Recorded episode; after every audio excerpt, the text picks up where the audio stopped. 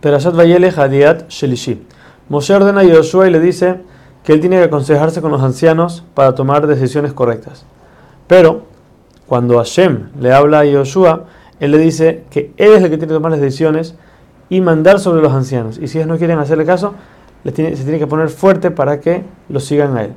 Por último, Moshe termina de escribir toda la Torah y se la entrega a la tribu de Leví.